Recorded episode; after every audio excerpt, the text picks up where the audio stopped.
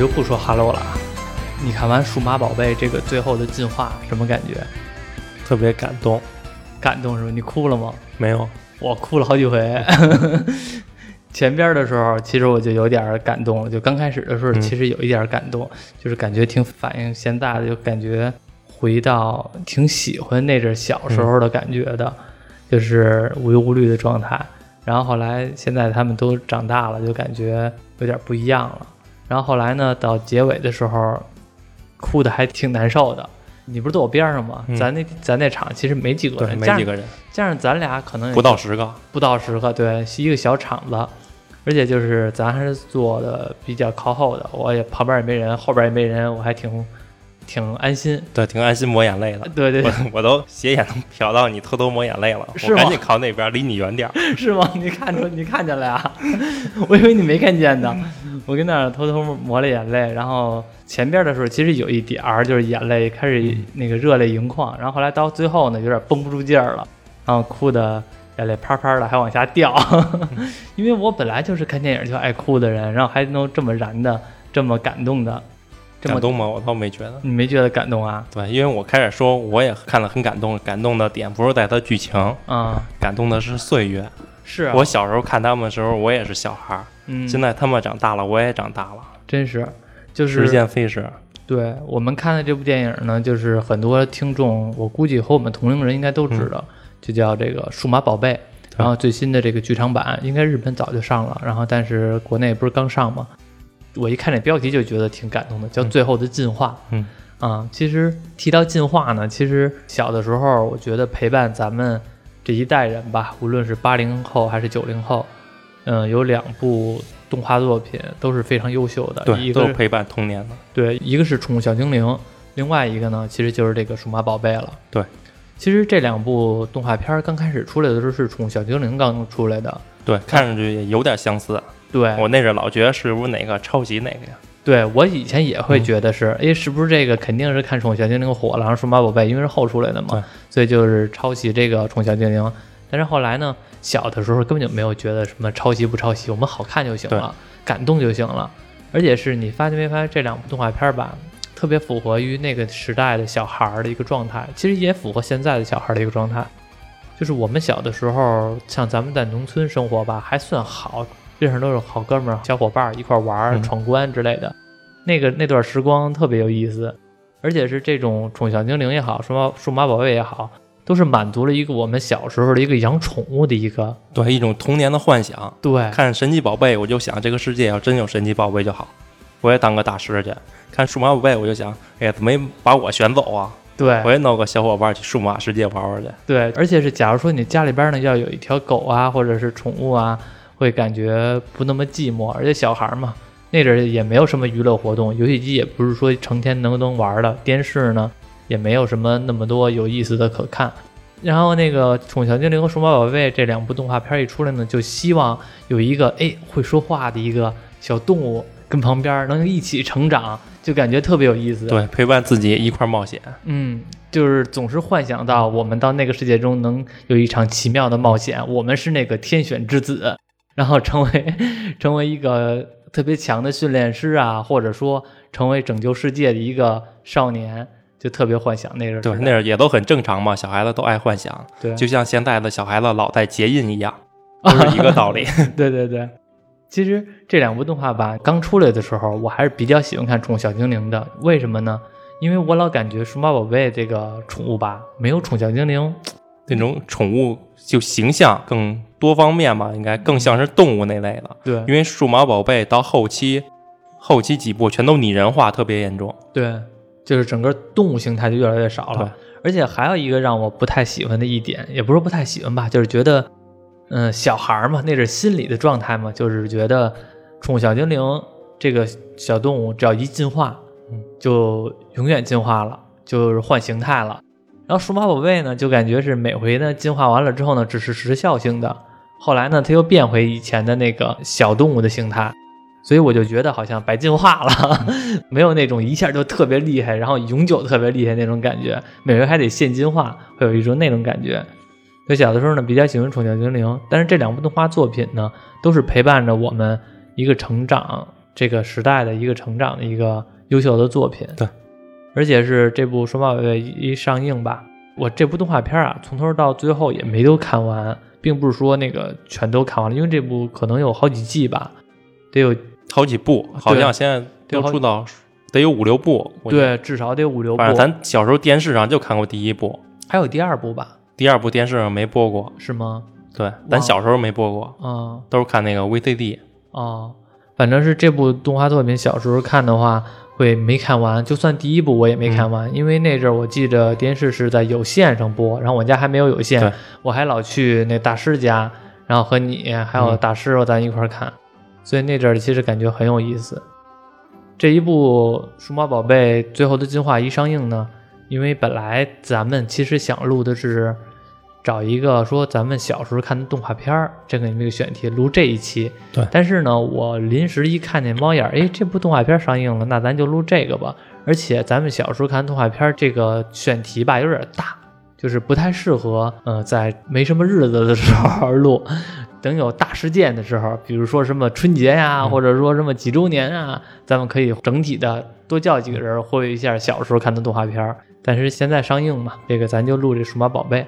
这部剧场版吧，其实我刚开始看的时候，这个剧情其实就还是真的和我们这一代人随着一起来长大了，已经不再是当时那些太医阿和那些人，已经不再是那些小孩的状态了，也已经成为了有的人是大学生，有的人是已经毕业了。其实不算和咱们，因为咱们可能可能和九零后那一批、九五后那一批吧，符合他们那个年龄段。有的人呢，其实是。属于一个迷茫的状态。其实你包括现在里边的这些人物也是，都是处于一个迷茫的状态。他们都已经长大了，马上就要步入到社会了。换句话说，都要长大成人了。这些人的状态已经完全和当时的状态是不一样的了。像这部剧场版刚开始的时候出现那个鹦鹉兽，你看，其实他们到达了这个打这个鹦鹉兽的时候，其实并不是所有的那个七个小孩，是七个小孩吧？我记得好像是七个被选召的，一共是八个，八个是吗？对，哦，我那可能记错了。但他登场去对付鹦鹉兽的就那个三四个吧，只有四个。对，其实我挺不喜欢这一段的。为什么呀？怎么这么多人欺负一个鹦鹉兽啊？你不能一对一跟他打。鹦鹉兽也不是那么厉害，是吗？这么多人打人一个，太太可怜了。嗯，而且其实刚开始出来的时候，出现了牙骨兽，还有加鲁鲁兽，还有那个天使兽，另外那个叫什么来着？就是一个天使，一个。圣子的那个啊，那就叫天女兽啊，一个叫天女兽，其实就出来这四个来把那个鹦鹉兽给打败了，对，算是把鹦鹉兽传送回数码世界。对，其实它这个剧情吧，我觉得这一部的整体的剧情都真的还不错。我完全相反意见，我觉得不好。你觉得不好吗？啊，我觉得非常好哎。我不喜欢它这种，因为它这里的 BOSS 是人为数码宝贝嘛，人制造的。嗯，我不喜欢这种人为的数码宝贝。嗯，就像人为做那超梦似的。嗯，其实我更希望还是数码世界出现一个大反派、大 boss。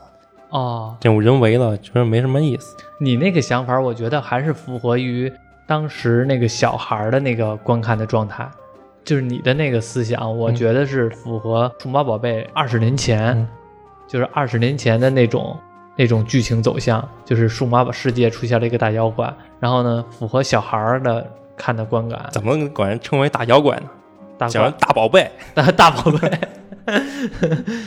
出现这个这个观感，然后呢，我觉得现在这一部呢是符合于成年人来看的这么一个东西。嗯，你没看这次剧场版那个场景完全没有数码世界的东西了？全是现实世界，对，充满了现实感。嗯，就是整部这部剧情刚开始的时候，先整体的笼统的介绍一下，其实就是这个我们人类活在的世界中，因为以前的动画片都知道是。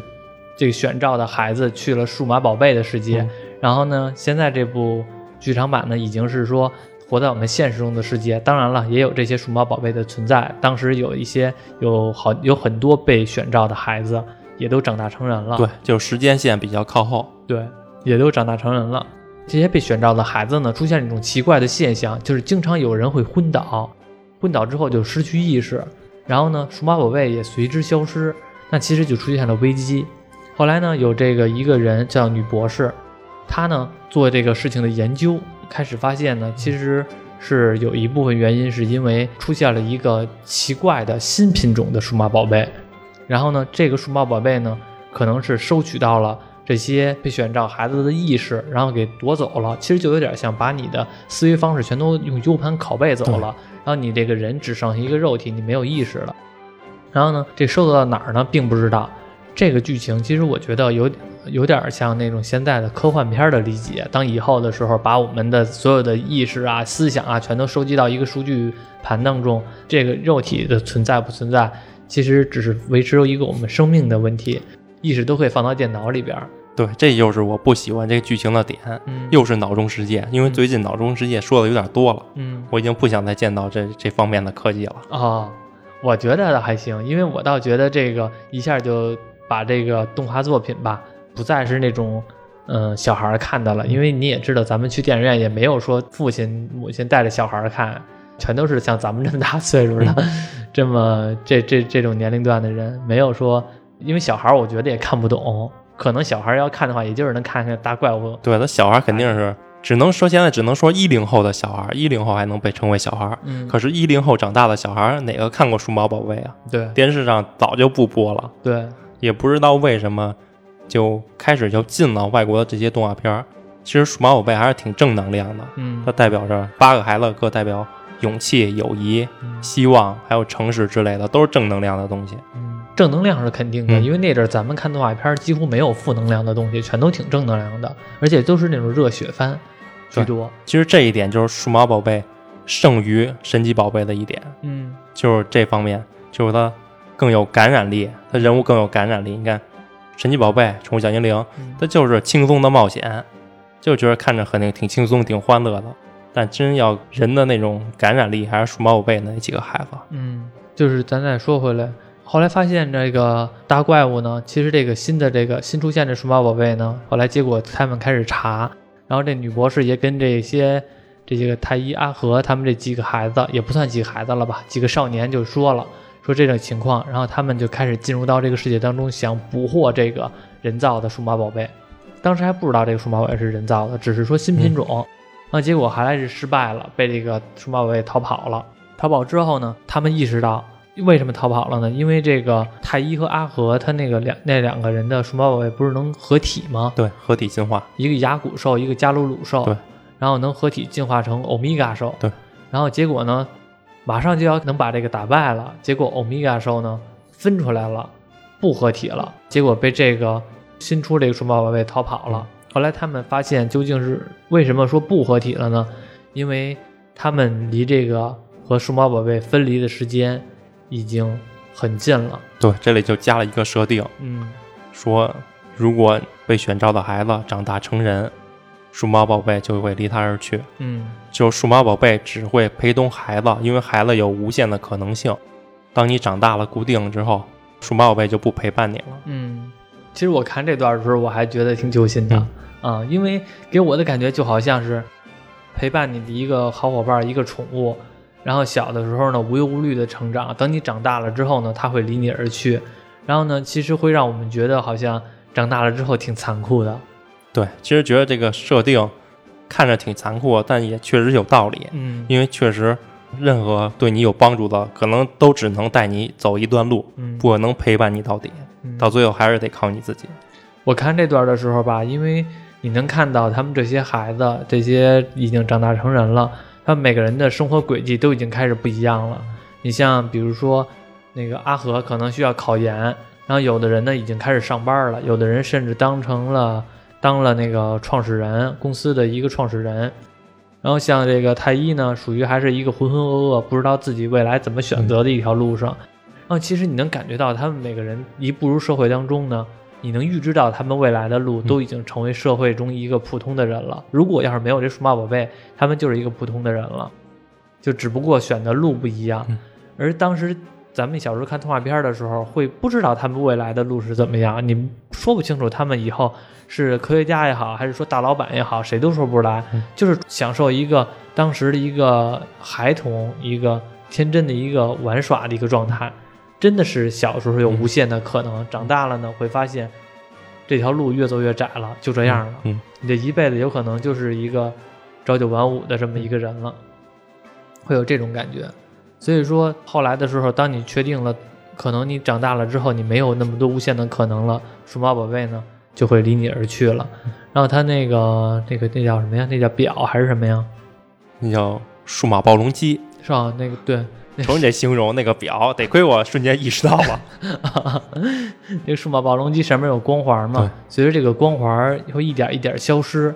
如果要消失到最后一个，那其实这个陪伴你的数数码宝贝就会消失了。对，说到这数码暴龙机，我在这儿插一句了。嗯其实这个数码宝贝和宠物小精灵嗯，这两款动画，其实都是为了带货而出的，嗯是先出的周边玩具，后出的动画片儿。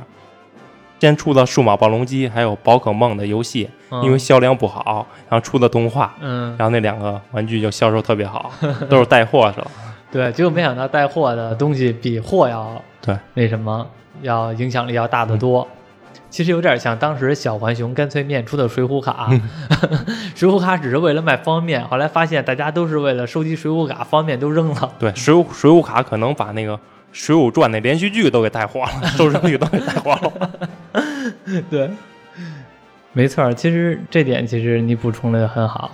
随着这个他们这些剧情发展嘛，这些人开始调查究竟逃跑的这个新的数码宝贝究竟是什么。最后呢，他们终于发现了，其实还是有阴谋的。其实这个阴谋吧，说起来挺残酷的，后边咱们再说吧。是因为这女博士，嗯她制造的这个新出来的数码宝贝，换句话说，这个是她人为制造的，并不是说天生的就有这个物种。她制造这数码宝贝呢，是来就是收集这些被选召的孩子的意识，嗯然后呢给他放到一个地方，放到这个地方呢，然后就是在全都囚禁起来，就是所以说会陆续的这段时间会有孩子。这些当初被选召的孩子会晕倒，而身边的数码宝贝呢也会没有，这就是因为全都他全都给收集走了。对，那他为什么要收集走呢？为什么呢？是因为是弥补他自己心里的一个缺失，对，因为他曾经也是被选召的孩子，就是因为他长大了，他的数码宝贝消失了，他就特别伤心，悲痛欲绝。为了让别的被选召召的孩子避免这个结果，嗯所以他创造了脑中世界，嗯让那些被选召的孩子和数码宝贝活在那个虚拟的脑中世界中。就是永远快乐。对，其实我觉得他想这想法吧，就有点像你只要不会长大，那你这个数码宝贝呢就会一直陪伴你的存在。当你长大了之后，而你长大是不可避免的，一定会长大，那你就会失去你的数码宝贝。而他当时受到了那种残忍的痛苦，就觉得他那个叫什么蝴蝶兽还是叫什么呀？反正类似于大蝴蝶似的。当时他你能看到他后来回忆的时候，他的小时候其实和这个他的那个自己的数码宝贝是非常快乐的一个成长环境。随着他一点一点长大呢，他慢慢的规划好自己的人生道路，说：“哎呀，我他小时候还说呢，我好希望赶紧长大呀，然后我能那个想做自己的研究啊，或者是说以后想做什么事儿啊，全都想得很美好。”但是他真正到长大那一天的时候，当他的数码宝贝离去的时候，他就后悔他当时做的决定了。他当时以前说他想长大，现在他觉得他根本就不想长大。他现在他就觉得还是有这个当时数码宝贝陪伴他的日子最好。结果他的数码宝贝离他而去，这种伤害感对他太大了，嗯就好像一个怎么说呢？就好像这个，嗯，说的有点不恰当的话啊，就是好像是你的爱人突然间离你而去了，对这种感觉。其实这女博士还是就太毒了，自己的想法强加给别的人，嗯但是她有什么权利去要求那些被选召的孩子嗯进入她那个记忆世界呀？有时候我都特别想那些脑中世界的，让他们开个会，嗯把这女博士拉过去，把那无限阅读那个宇智波斑嗯还有带土他俩叫过去，嗯把梅马版博士叫过去，把那个异界侵入那个博士叫过去，让他们几个人开个会，好好探讨探讨脑中世界。究竟到底怎么着对，你们到底想怎么样？啊？谁开发的好？对，就是这个剧调查那一段，嗯调查那女博士身份跟她那助手身份那一段，我都有点看柯南的感觉了。嗯，就是感觉挺悬疑的，是吗？嗯嗯，我看也是，还稍微的有点悬疑感。其实我觉得这部剧、这部电影里边这段的剧情都不错，就包括说女博士的这个思维方式，我都觉得挺好的。虽然说，呃，这种题材吧比较多了，已经、现在比较多了啊，但是呢，就是给成年人看呢，会觉得，嗯，这个动画片儿特别符合于我们现在的一个时下的一个讨论的热点，它不像是以前小时候看的动画片儿的，只是单纯的好人打坏人那种感觉。因为毕竟我们都长大了，如果他要是再讲那种好人打坏人的那样的话呢，我们我们可能看，只不过就是说再重新看一遍，不符合我们现在的一个观影的效果了。这是我的感觉啊。反正是后来这女博士把这些人全都给捐到她自个儿的脑中世界了。这个阿和和太一就决定我们要解救当时被捐到脑中世界的，因为后来把他弟弟呀那些。另外的小伙伴全都给捐进去了，他们第一代的这批人，对，然后所以他们就只能说，那我们要打败这个女博士，然后呢，把这个我们的当时的好朋友全都再解救出来。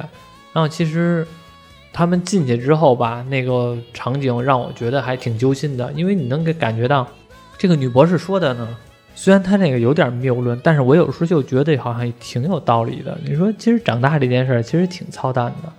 我挺讨厌，就是说长大的，我真的还挺怀念说小时候那种无忧无虑的生活的。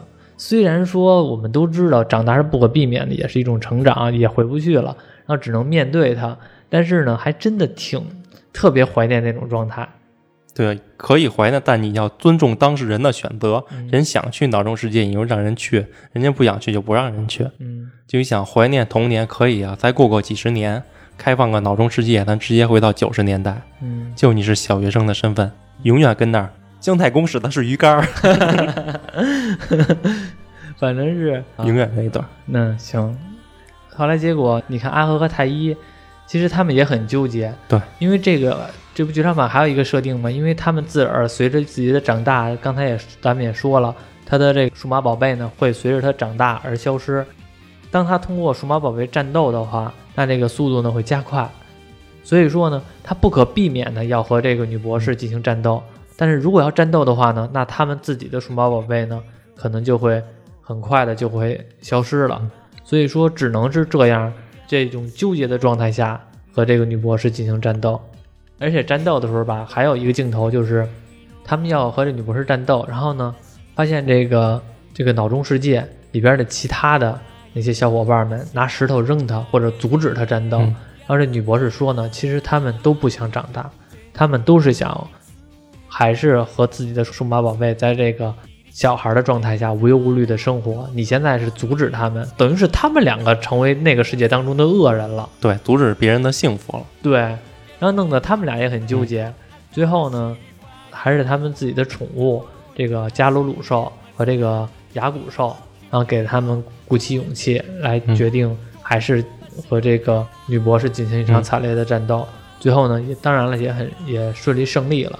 这还是老套路，通过信念战胜对手。这，一般这种动漫都是两个套路，一个是通过信念加强了力量打败了对手，另一个套路就是团体的力量、大家的力量。我一度以为那三百几个选召的孩子都得唤醒，嗯，然后所有的数码宝贝全部进化，三百多个。数码宝贝进化跟那个人造数码兽，人造数码兽不也好几百个吗？嗯，来一场混战。嗯，其实那样场面也挺大的，但制作上应该算了。你想那个都是很美好的想象了。如果他要是真的这么大的场斗，反正制作起来估计成本也不低。其实你看这个女博士，她创造那个世界名字，我觉得其实都挺很好的，叫梦幻岛，其实就是一个属于梦幻的一个虚假的世界嘛。我觉得。最后赢了之后呢，其实这个女博士，而且是最后她也和她自己的创造这个数码宝贝进行算是合体吧，叫什么？反正就是一个比较拟人化的一个蝴蝶兽大飞蛾。对，等于是说他是在他那梦幻岛当中的世界，他认为自己是救世主，他救了这些孩子。他一直说的话嘛，就是我要拯救这这些被选召的孩子，其实就是通过这种方式来让他们活在梦幻岛当中。只不过没想到被阿和和太一最后还是合体的把他给打败了，把这些所有的孩子全都给放出来了。只不过呢，就是泪点呢，其实就出现在最后。嗯，他确实是把这些孩子都放出来了，一切呢都已经回归到正常了。只不过呢，刚才咱们也说了他这个设定，如果阿和太一一直让这个暴龙兽和这个呃加鲁鲁兽进行战斗，那他们两个的这个数码宝贝呢可能会加速的离开他们自己。所以到这个剧场版的最后呢，就是他们两个和他们各自的数码宝贝对话，数码宝贝对话，然后突然之间呢，嗯。这两个这两个数码宝贝全都没了，然后他们两个跟那儿哭泣，这段让我觉得特别感动，我就跟那儿抹眼泪了。前边当然也有地方是抹了啊，嗯。但是这段抹的是最、最严重的，嗯。因为眼泪已经往下流了。之前可能是拿手手指头抹一下就行了，嗯。后来都不行了，都得拿手掌擦了。我看着那段也也是挺感动，但是我是经过 K 社催泪催泪三部曲锻炼的人，嗯，我的泪点就高了。冷血，冷血。我我好像我好像没发现你看什么电影哭，什么电影你好像都不哭，可能是冷血动物吧。没说被 K 社练出来了吗？那那也没有，那那我也看过很多的感动的，然后现在看的话，看什么的也都爱哭，不知道为啥。哦，你是在给自己立一个多愁的人设吗？也不是，也不是，有的人他就是爱哭，嗯嗯像我这个就是，有的人他就爱，有的人就属于那种不爱哭的。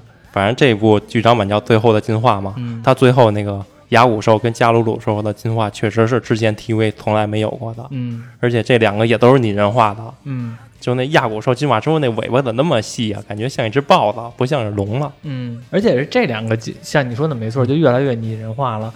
就是为什么它这个没有当时那个他们少了好，他们少了进化呀？我记得之前的时候是那个究极体的时候，是这个钢铁加鲁鲁和战斗暴龙兽。，这也是一个遗憾，没有究极体和完全体，对啊，呃，有完全体，完全他们没进化完全体这部，完全体不就是那个？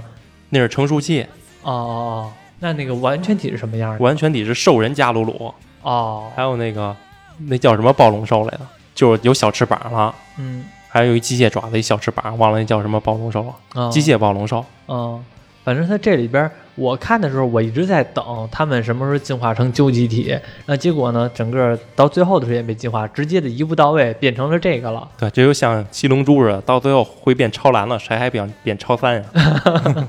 对，有一种这种感觉。因为刚开始的时候，他们还会还是有成年体呢，主要都是成年体、比较成熟期。成熟期。嗯但是这一部演了合体进化，其实合体进化是在 TV 第一部里没有的，合体进化这个概念是从第二部开始的。第二部还出了一个叫装甲进化，嗯就叫装备进化。你可以给数码宝贝装备，嗯，不同的装备能进化出不同的类型。分支线多了。对，哎，你这个这些数码宝贝里边，你最喜欢哪个呀？我小时候最喜欢加鲁鲁兽，因为我觉得狼很帅嘛。嗯然后后来觉得战斗暴龙兽也很帅，嗯反正都是这双男主子，双男主子都比较帅。哦你看第二部也是，第二部也是那个主角这威仔兽，嗯威仔兽也是一个龙似的，就那蓝色那龙，这一部也有，但这一部剧场版那个二那里头几个孩子也在，但就都是打了个酱油，但嗯国外帮忙调查的那个。啊，这一部还是以第一代的那批孩子为主角，嗯因为这批孩子影响力最大嘛。对，我我小时候最喜欢的不是哎，我小时候最喜欢的是那个天使兽，那我以为你喜欢天女兽，哎，其实也 挺喜欢天女兽的。天使兽还是太拟人化了。其实我不太喜欢这种拟人化的。我我觉得他帅啊，就拿一个大长矛，感觉很很很帅，感觉。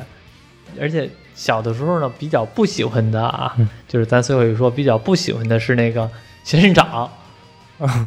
就是什么仙人掌、大瓢虫、毛毛虫那些类型的，对对对，那些都不都不太讨喜。对，都不太喜欢，尤尤其是仙仙人掌。你说别的都是可能是说那有那海狮兽，然后有那个大瓢虫，然后叫什么盖亚激光炮还是什么来了，忘了，就是那发那个大大炮。反正感觉好像也就那么回事儿，也也不是那么讨厌，但也不是那么喜欢，也不是那么特别帅。然后我觉得仙人掌挺二的，一个仙人掌，然后他打人也也有点蠢，尖尖碰碰拳，然后 那多萌呢！直接把身上的刺儿全都扎别人，那感觉好像不是很厉害。可他进化就好看了。进化变成花仙兽了，对吧？，花仙兽的究极体，那仙人掌兽的究极体就更好看了，啊、那是什么样的？哇，变成网红型的了。网红型的，网红兽是吗？就是蛇精兽，蛇精脸。身材特别苗条、大长腿的那种。哦，那那花仙兽不是也是一个特别特别可爱的一个嗯女、女性象？对，那花仙兽完全体时候算是萝莉型，嗯，究极体就是御姐型了，哦这么个进化。哦，我还以为网红兽，我操！那那个还那还有什么你比较喜欢啊？其实我我看第一部的时候，你最喜欢的是那加鲁鲁兽吗？对吧？你刚才不是说最喜欢加鲁鲁兽吗？对，因为刚才你说这几个被选召的孩子嘛，嗯如果要说起第一部的话，咱们小时候就看第一部嘛。其实我喜欢是那反派那个。其实第一部最精彩的就是打那个黑暗四天王，啊从木偶兽到钢铁暴龙兽，到机械邪龙兽，还有小丑皇。嗯，你看这四个我都记着呢。我觉得那小丑皇最帅，嗯扔飞刀，啪啪扔飞刀。啪啪对，那俩究极体全都打不过小丑皇。嗯看，这就是第一部数码宝贝它的冒险的路线。嗯就开始还打的 BOSS 都是成熟期，后来步入到完全体，打那个猩猩兽吧，好像是完全体，然后到后边越来越强，开始接触到究极体。嗯，我记得咱们以前小的时候，就是因为这部动画片儿吧，很多的时候特别中二，就是比如说咱走咱胡同闯关去，你带着什么兽？然后一说进化的时候，还自个儿还开始配乐了，噔噔噔噔，然后开始什么牙骨兽进化、战斗暴龙兽，自个儿还给那还给他配音呢，对吧？那配音是谁进化？不会自己进化吧？还是旁边拉条狗让狗进化？我记得我小的时候，我记得好像是咱们有一阵儿是 cosplay，自个儿跟那儿自个儿进化，自个儿转一下圈儿、啊，张一下嘴，拉条狗也挺也可还行。你看这部剧就是双主角，还是主要讲太一跟那阿和，嗯看其他人全都酱油了。因为也太，因为可能讲的也太多不了。对，也是时长问题。估计因为这部电影才一个九十九十分钟，其实九十分钟对于现在的电影来说，算是最短的一个时限了。嗯，以前的话还算是标准时长，一小时半，现在的电影一小时半就感觉短了。对，而且这部电影吧，因为它主要线还是这个，嗯、让这个阿和和太一作为撑起来这个男一男二，还是让他们两个撑起来往上走。其他的人呢，其实就是只是让卖一下情怀就行了。这部这部剧场版，实话实说，它就是一卖情怀的电影。对呀、因为我们看的也就是这个卖情怀的东西。他要是说不卖情怀，我们为什么去电影院看他呀？是吧？你看他省了很多进化，完全体、就一体进化没有，嗯然后很多的时候进化也都是直接进化，不再从暴龙机里闪光、转圈儿、响音乐，嗯。也是时长，肯定也是为了压缩时长，全给省了。哎，对我这好像是没错，就是它整个这个进化的感觉吧，没有以前那种呃燃燃点，就没就没有以前那种特别让你觉得哇，这个完了之后再下一个，然后再下一个，就没有那种感觉。对，就开篇的时候，从暴龙机闪光转圈进化了一次，后边就没有了。嗯可是就给你回顾一次就行了。对但其实他老转圈，咱也烦。咱小时候看那个，哎呀，又转圈了，你你别转了，你就进化吧，都知道什么样，你就别转了。而且还加上来一配音，对，因为小时候那 TV 总要拖时长嘛，嗯他那个一转圈，恨不得六个数码宝贝同时转圈儿。嗯，一个一个转，转完了之后发现差不多了，然后就差不多下集预告了。对，这部剧还有一个桥段令我觉得差点劲儿，嗯就是那个女博士嗯被光子郎揭穿真相，说真凶就是你，你就是这个幕后的主谋。嗯，然后那个女博士不有点黑化的意思吗？对，一撩头发，一撩表情，一黑化，我感觉那缺点劲儿，没感觉他多么的黑化，嗯无论是表情啊，还是那种神态、眼神之类的，嗯。还是不是那么狠。我觉得还好，我觉得我我那段我倒没感觉什么，我就想起哪段儿，就是那个挺有意思的啊，就是这个牙骨兽。其实你看这个，虽然这些数码宝贝都是陪伴他们长大的，但是随着他们每个人参加工作呀、学习呀，这个精力已经很难那个能顾及到自个儿的这个小伙伴了，这个数码宝贝这个宠物了，所以就只能是。你看，他们其实有很多的，他们过来打妖怪来，就刚开始那段过来打这鹦鹉兽来，确实是他们四个人一四个这个第一代的主角，确实是来打这个鹦鹉兽来了。但是你看他们打完这个鹦鹉兽之后，他们就都走了，而且他们走并不是说自个儿带着自个儿的这个数码宝贝走，是就是人自个儿走了，嗯把数码宝贝留这儿了，说这个我得先走了，待会儿去考研。后来紧接着那个说我也得走了，因为打着工呢。然后结果数码宝贝就留这儿了，然后弄得数码宝贝感觉不知道自己在干嘛，因为他这个世界本来就不是他们的，然后他们也只是跟这儿感觉无所事事。其实有点像咱们，比如养了宠物是吧？咱们上班去了，自个儿的宠物在家待着，其实你也不知道它在干嘛，它也没事儿干，就在那儿特别无聊。他的生命中只能等待你回来，然后再陪你玩儿。对，其实会有一种这种感觉。然后你看那个太医，他住那房子，因为明显是他租的房嘛，不是很好，比较小，而且隔音也不好。然后他带这个甲骨兽去他家的时候，这甲骨兽说了一句话嘛，说我从来没来过你这个地方。换句话说，这甲骨兽都没有和这太医很长时间没有交集了，或者说，然后他只能是说来这太医这儿，这第一次来这太医住的地方，然后还发现了几张毛片儿吧，应该是。不是就是成人杂志嘛？啊，对对，发现了几张几个成人杂志，然后弄得太医很尴尬。其实你能感觉到这个就是一个太医的长大吗？这这这段其实我觉得就是说太医已经长大了嘛，不再是当时那个天真的小少年了，什么都不懂。现在人家也懂这些，肯定早就懂了，就是懂这些看这些成人杂志啊之类的了。就是那段给我感觉好像是他们和这个自个儿的数码宝贝距离开始挺远的了。就算是如果没有，其实我觉得算是暗喻吧。如果要是这些数码宝贝算是他们每个人少年时代的一个童真感，当他们已经缺失这个童真感的时候，那这个数码宝贝就会离他们而去。我觉得是有点这种感觉。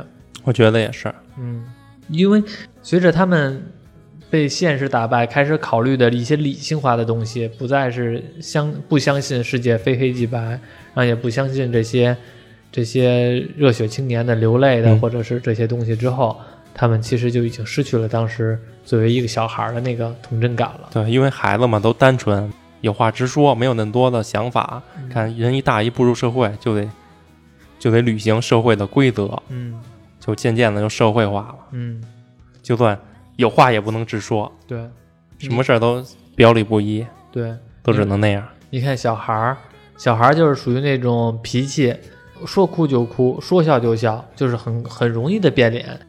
前一分钟可能这俩刚吵完架，后两分钟可能又一下又全都和好了，这是一小孩儿的生活状态。但是其实等成为长大人之后呢，就会觉得，可能真的是那种一有矛盾就真的是一辈子都解不开的那种事儿了。小孩没有那种矛盾，对让小孩长大之后，你还得说他懂事了，嗯其实就是顺应了社会的规则。嗯就像其实我小时候就是，我小时候就是我们村儿就有一个就一孩子，嗯比我大那么几岁吧，嗯也没那么多，就是打扮比较中性。因为那时候我小嘛，好像就六七岁，我就跑过去问他：“你男的女的呀？”嗯，我能这么问他？你看那时候我小嘛，嗯就这样有话直说就直问了。你看，要是我现在，我能跑过去问人你男的女的呀？不可能的事儿啊！对，那那不是我想知道后来那人怎么回的你啊？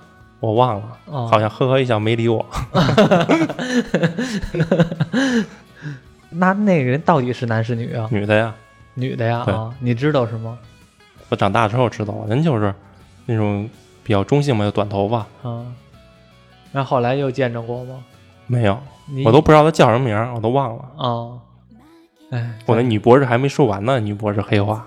啊怎么没说完啊？对，我不说她黑化那段差一差点劲儿吗？啊，我想的是，那女博士一撩头发，一抬头，脸上开始出现那个数码斑纹，然后她自己其实是一个数码宝贝。我去，这么屌？对，她把自己就跟人造人似的，她把嗯自己跟数码宝贝程序合体了，把自己制造成一个数码宝贝。那不就是跟那谁似的吗？叫谁来了？就是《属火影忍者》里边那傀儡师，把他自哦，蝎，蝎，对对把对，把他自己做成一傀儡了。对，有点那个意思。啊。不过后来的时候也按照你说的，他也和他自己数码宝贝合体了。啊，你想的是这么个黑化法啊？对，我觉得这样的，反正都都还行，我觉得都还行。我倒就我倒没觉得你说的那段不好，我觉得挺好的，都还行吧。但就这部要作为作为数码宝贝剧场版的一个结束，就是他不知道以后还出不出剧场版了。就是如果这部作为数码宝贝的结束的话，觉得不太好。其实我觉得，因为完全没有数码世界的东西，就是在现实世界，然后一个最后的进化，一个设定，长大了之后数码宝贝就会离开你，然后就没了。如果用这部剧场版来作为所有数码宝贝故事的一个终点的话，我觉得不太好。嗯，它应该不会说是完全的结束吧？应该还会有吧？但是再有的话，那已经没失去的数码宝贝。不过剧场版这种东西无所谓，不用对遵循他结局的时候不有一段话吗？说一定还会再见的。嗯没准到时候真的想到什么办法，那个数码暴龙机不变成石头了吗？嗯又复苏了，又能把那牙骨兽都招回来了。嗯毕竟中华小当家的传说中的厨具，嗯从石头都变都现身了，都复苏了。啊，哎，有一个我我已经忘了当时看的这个数码宝贝的剧情了啊，因为我只记得当时的大致剧情是什么样，就是无非就是几个孩子去数码宝贝世界冒险。嗯但是数码暴龙机他们怎么获得的呀？他们就是夏令营的时候，嗯突然跟陨石似的从天上掉东西，嗯然后那个数码暴龙机就砸在他们的脚底下。哦，我记得是，然后就数码暴龙机就飘起来了，然后他们用手攥住。就是等于被选召的孩子了。就原来是这样，我这我已经因为嗯太一个是太久远了，一个是我确实没看全，所以当时的剧情呢都已经忘了差不多了，只记着几个名场面，就像比如说天使兽刚开始出现的时候，或者说战斗暴龙兽第一次进化的时候那些名场面我还记着，其他的其实都已经忘却了。对，说到天使兽，第一部最令人起急的就是天使兽，嗯因为所有的数码宝贝全都进化了，就没进化。化，对那是那是也没有上网，只能看电视一集一集的看，对就期待着它哪集进化呀，它对哪集进化呀。对，最后他是和天女兽进行了进行了一种合体打打人，最后把那个什么给打败了，是吧？把一个四是四天王还是谁呀、反正他和哦，那个小手皇，是他们两个小手皇是他们打败了。对吧？就他和天女兽一起合体打人是吧？对，对我记得好像是，因为我记得他给他赋予这个价值观好像很厉害，对吧？一个是天使，一个是天女，对他俩好像一个代表光明，一个代表希望。对对对对对，就感觉赋予他的价值观很厉害，我给我印象是，而且觉得形象比较帅，就让我觉得对他印象比较深。其他的像那个暴龙兽嘛，因为小的时候感觉咱们还是都比较喜欢那种霸王龙的形象，然后所以还比较喜欢。而且我记得战斗暴龙兽刚开始出来的时候也很帅，第一次所有的这些数码宝数码宝贝，永远都是第一次见到它这个进化的时候，会觉得特别特别有记忆深刻。对，尤其是那个音乐响起，对，这个剧场版也都用了第一代的那些音乐，嗯都是特别有情怀，能勾起大家童年记忆的。嗯。诶如果你要是让你选择，假如说咱们这个岁数还说这种幻想性的话题，好像有点傻啊。但是就假如说让你让你也是那个被选上的孩子，你回到了数码宝贝当中，你选择哪个作为你的伙伴儿？然后你愿不愿意进行这场冒险？或者说，再回到现实社会当中，你会不会有落差感？如果被选召的话，一定会去的，嗯因为那阵儿数码世界有一个设定，好像是数码世界的一天，不是数码世界的一年等于现实世界的一天，嗯，好像我觉得那是有这么一个设定。好像是，但后来好像又同步了，我忘了，反正我记得他们回来的时候，他们并没有感觉到那个什么，对他们从从夏令营消失之后，对。再回到现实世界，他们说说一个暑假还没结束呢。对他们并没有感觉，就是说他们父母啊或者什么之类的，并没有感觉很着急的样子。我记得是，但是要让我选数码宝贝，我也哪个选择我，我就选择它就完，听天由命嘛。数码世界给我配什么数码宝贝，我就要什么。嗯，有点像这种问题，有点特别像小时候咱们经常会问的那种类型，身子上没准装了几个精灵球，那是小时候的玩具，嗯也不知道是什么，说我这个精灵球里边是什么东西，咵往外一扔，就幻想着真的出现一种小精灵来陪你一起战斗。而且其实我觉得，无论是数小精灵也好，还是数码宝贝也好，这这种动画片吧，主角虽然是人，但是其实绝对主角绝对是那些小动物，嗯而且是特别有意思一点呢，就是明明小动物在打架，然后弄得这人乱七八糟的呼老然的，你看他们他们唯一的作用就是喊，嗯，就是解说这些人的作用，对不对？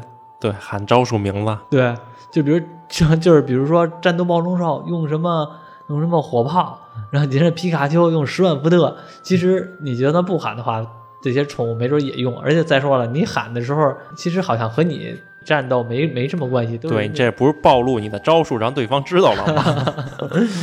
全都是那种个人，全都是在解说而已。因为自己知道自个儿没这个能力，只能赋予到这个小动物身上。你不是说觉得这部剧场版你不是很满意吗？我我很满意，不是不很满意，我很满意。啊，是你你不是很满意，否定的否定。嗯，这部剧场版你很满意，嗯那如果你给他评个分儿，满分十分，你给他打多少？我我觉得我能打八分儿。八分儿，嗯，那也没有很高嘛。很高了呀，八分还不高啊！一个动画片儿，作为我们成年人看这种动画片儿，八分我觉得已经很高了，给我看的泪流满面的，我觉得完全啊达到了。八分多吧，八八点五分吧。怎么了？那你呢？没事，我给个七分吧。你才给七分啊？就是这个动画片儿，因为上一部看动画片儿是姜子牙嘛，嗯然后这部就感觉可能咱们真的是看日漫长大的，就是说这部看起来和姜子牙比较起来的话，你像姜子牙我看困了，这个我看哭了，其实两个特别能说明两个结果。因为我还是不喜欢这个剧情嘛，这个脑中世界，还有就是没有一点展现数码世界的东西。嗯再来就是其他的被选召的孩子都太酱油了，嗯也欠缺了很多的进化。嗯，我给他评八点五分吧，主要原因就是因为我确实看起来比较感动，就是因为看的时候，就像刚才我在节目中开始就说的，就是长大是一件挺操蛋的事儿，尤其是现在来说的话，我们我还挺真的挺怀念，就是当时那个一个生活状态的无忧无虑的，然后成天的就是傻玩傻乐的那个年龄，然后这部让我感觉动画中的人物其实和我会有一种感觉，就全都在面临着长大，而且是可能我们已经过了那段年龄了，但是其实我觉得可能九五后看他们这些孩子也是处于那种九五后要面对的问题，找工作，有的人呢可能未来的路都已经规划好了，你像是你像大河，他自个儿想好了他要考研，有的人呢已经成为了一个创公司的创始人，已经很棒了。但是我觉得大部分人可能都像太一那样，还不知道自己以后要干嘛呢，就在一个出租屋里边待着，然后呢，能怀念的只是没事儿的时候看看那个战斗暴龙机，然后回回想起当时的光辉岁月，一起和数码宝贝打斗的日子、冒险的日子，只能靠这种来回忆当时的快乐日子。现在把这个战斗暴龙机放到抽屉里之后，合上抽屉，面对的依然是一日三餐，然后未来的工作怎么选择，而且现在的就业环境也那么差，我觉得对于一些大学生来说也不是特别友好。哇，你考虑的好全面呀，就是你都考虑到到太医的工作问题了。我就是因为我看这个看完这个之后，我觉得太医就是在面临着工作问题啊。嗯你没看他在那个游戏机厅打工吗？嗯，对吧？有多少人就是处于一个不知道自个儿未来要干嘛？你尤其是尤其是你你身边的朋友都有了明确的目标，但是你自个儿没有目标的时候，那是最最麻烦的。如果你身边的人，假如说和你一样傻了吧唧的，也不知道自个儿干嘛，那你会有一种感觉啊、反正都这样，全都这样。但怕的是什么呢？你发现身边的每个人都为了自己的目标已经开始努力了，已经开始一年和一年已经不一样了。但是你发现自己还是这样，你的状态就完全不一样了。这个横向比较的话，就感觉自己怎么那么背信明尤尤其是太一这种人物。当时我在数码宝贝世界，我是拯救世界的，我是成为这个数码宝贝这部动画作品的男一的。结果现在我在一个游戏机厅里边来回的卖币，就感觉有点别扭。就是当时我看太一的时候就有这种感觉，就是他的未来的日子，他的落差感应该会很大的，而我们现实中每个人的落差感也会很大的。随着长大这件事情，让我们觉得我们和当时自个儿想象的未来长大的路线走的是完全不一样的。我们当时觉得自己可能能做很多事儿，后来发现我们长大之后只能做一件事儿，而且你还可能做不好，你还可能做的是最次的，所以就会觉得怎么回事儿啊？我们我就这样了吗？会有这种感觉。所以说，这部这部剧场版吧，我有我一个泪点是说，那个小宠物那个说我为离他们而去，是一个比较大的泪点。还有几个泪点呢，其实就是刚开始，刚开始的泪点其实也挺多的，流小眼泪嘛。泪点其实就是发现我为他们的这个人生，嗯觉得选择的方向，以前孩子的时候选择是无限的，想象力空间是非常大的，长大之后发现只有一条路，但其实就会让你觉得好失败啊，嗯嗯，会有这种感觉。所以说，长大是一挺操蛋的事儿，会有这种感觉。是反正我看完这部剧，令我感动的地方，不在电影里边儿，嗯，是电在电影外边儿。在哪儿啊？就是我我回想，哭了是吗？不是看这部电影，就是让我回忆起小时候六七点钟坐在电视前嗯等待数码宝贝播放的那个时间。嗯，好想回到那个时候是吧？